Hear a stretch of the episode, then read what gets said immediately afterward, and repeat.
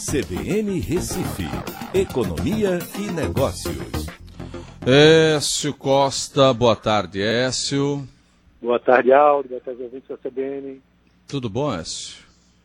Tudo certinho, Aldo. Na correria Vamos lá. sempre. Né? É, duas notícias interessantes, chocantes. A primeira é essa da queda aí do PIB do, dos Estados Unidos, não é? E uma notícia também que chamou a atenção é que a Alemanha está prevendo aí para esse ano a pior recessão em 50 anos. São notícias pesadas, né? São, são notícias pesadas porque a gente tem é, realmente é, uma paralisação da economia, né? De, num período que é até mais prolongado do que se esperava. É, esse, vamos começar pelos Estados Unidos. Né? Os dados dos Estados Unidos foram divulgados hoje e lá é diferente daqui. Lá mostra geralmente é, no trimestre o PIB anualizado, certo? Então, é, no trimestre que se encerrou em dezembro, a economia americana cresceu 2,1%, tá? É, anualizados. Mas agora, nesse primeiro trimestre, onde a gente teve somente duas semanas de lockdown, né, ou de quarentena, é, lá teve uma queda de 4,8% no PIB, certo? Com apenas duas semanas, num período aí né, de 120 dias, né? aliás, desculpe, de 90 dias, né? Três meses. É, então imagine o segundo trimestre, quando esse período vai ser bem maior, né, porque engloba o mês de abril e grande parte do mês de maio, já que eles estão planejando uma reabertura em meados de maio e diante. Então, essa queda vai ser prolongada e continuada no segundo trimestre, causando assim é, uma recessão técnica, né, já que são dois trimestres, mas se você for olhar claramente, né, já é indicador de que há realmente uma recessão acontecendo lá nos Estados Unidos. É, quando a gente vai olhar por segmentos, né, o que mais derrubou lá é, o PIB no, nos Estados Unidos foi, foram os gastos com consumo. Né? Lá, parecido com o Brasil, é, você tem 67% do PIB é, com consumo.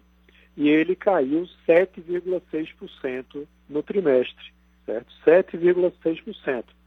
E só não caiu assim mais ainda o PIB como um todo porque os gastos federais, estaduais e municipais subiram. Né? Ou seja, o governo colocou mais dinheiro na economia, da mesma forma que a gente está vendo aqui também, isso vai estar acontecendo para é, contrabalancear.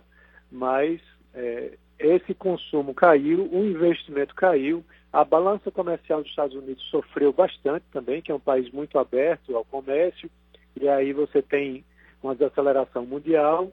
Né? Então, todos esses itens, e no setor produtivo, o setor de serviços foi o que mais caiu. Tá? Então, essa foi a situação lá dos Estados Unidos. E não vai ser diferente, não está sendo diferente com a Alemanha.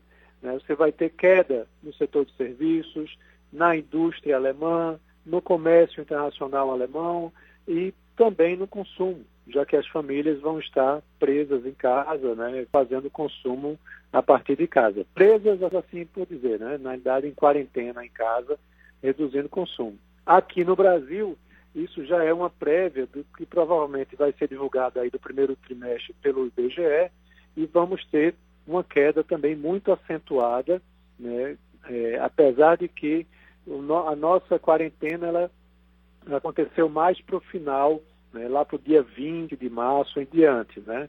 Mas vai ser muito sentida no segundo trimestre em relação é, ao primeiro, é, se comparado com os Estados Unidos. Aí o que aconteceu lá nos Estados Unidos, o governo, é, o Fed, né, o Banco Central americano, se reuniu hoje e manteve a taxa de juros entre 0, ponto, é, 0 e 0,25%, ou seja, a taxa de juros zero né, já que a gente teve, lá que eles tiveram essa queda tão grande assim no PIB. Foi a maior queda desde o último trimestre de 2008, quando o PIB recuou 8,4%.